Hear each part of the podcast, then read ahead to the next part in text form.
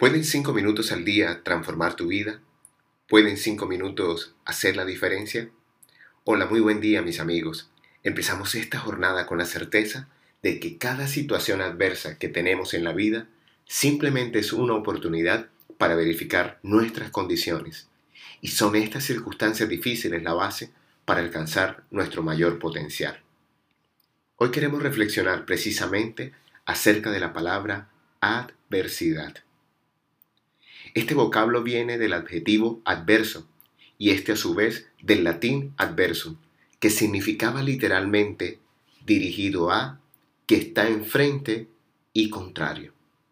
De esta raíz latina también vienen las palabras adversario y aversión. Una adversidad es entonces una situación contraria, poco favorable y difícil de sobrellevar. También podríamos llamar adversidad a una desgracia o a la mala fortuna. Una situación adversa es también enfrentarnos a un medio hostil. Todas estas definiciones nos hablan de la adversidad como algo negativo, pero espero el día de hoy puedas comprender y afrontar con otra actitud las adversidades de la vida. Debemos partir de un hecho muy claro, tal como lo decíamos en el inicio de este audio. Toda situación que se nos presenta en la vida es la oportunidad para testear nuestras condiciones. Así pues, entremos a analizar nuestras adversidades desde su raíz más profunda, adversum, que significaba, recuerda, dirigido a, que está enfrente y contrario. Dirigido a. Dirigir es corregir o enderezar una dirección. Cada adversidad es un llamado a enderezar el rumbo de nuestra vida. Cuando Midas convierte en estatua de oro a su propia hija Zoé, comprende que esta adversidad es la consecuencia de un deseo que no venía de su corazón, sino de su ego. O defínelo así también, de expectativas erradas. Cuando no mido las consecuencias de mis actos, aparecen las adversidades para que pueda tomar mejores decisiones. Así pues, toda adversidad en la vida, de alguna u otra manera, son una invitación a retomar el camino correcto que exige el viaje de nuestra alma. Que está enfrente, las adversidades siempre nos invitan a enfrentar situaciones que muchas veces queremos evitar.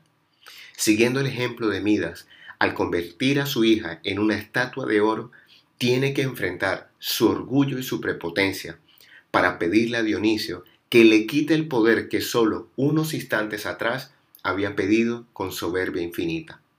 Las adversidades nos enfrentan a nuestras actitudes cerradas y no nos permiten evadir el camino del crecimiento. Pero lo último que hacen las adversidades es confrontar a nuestro único contrario, nuestro verdadero adversario, el miedo. Y aquí hagamos una claridad.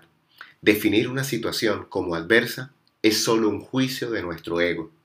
La realidad es neutra y aquello que tú llamas adversidad para otra persona puede ser la oportunidad de su vida. Son tus miedos lo que te llevan a juzgar como adversa una situación que por correspondencia lo único que hace es invitarte a responder con amor. El amor transforma cualquier adversidad en una oportunidad. El que hoy yace en una cruz transformó por amor la agresión en perdón y allí se elevó a la condición de nuestro Mesías. No hay prueba en esta vida que no estemos en capacidad de afrontar y superar. Yo creo en la perfección de la voluntad del Padre y Él solo desea lo mejor para sus hijos. Hoy te habló tu amigo Luis Gabriel Cervantes desde el lugar de Midas para recordarte que cuando dedicas cinco minutos al día para ti, te estás preparando de manera consistente para enfrentar cualquier adversidad.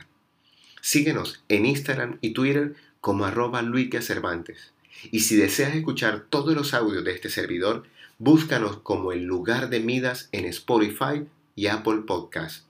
Pero si quieres profundizar en tu desarrollo personal, no olvides visitarnos en www.abreltesoro.com y allí encontrarás los pasos para entender el proceso de transformación de Midas y de su círculo más cercanos.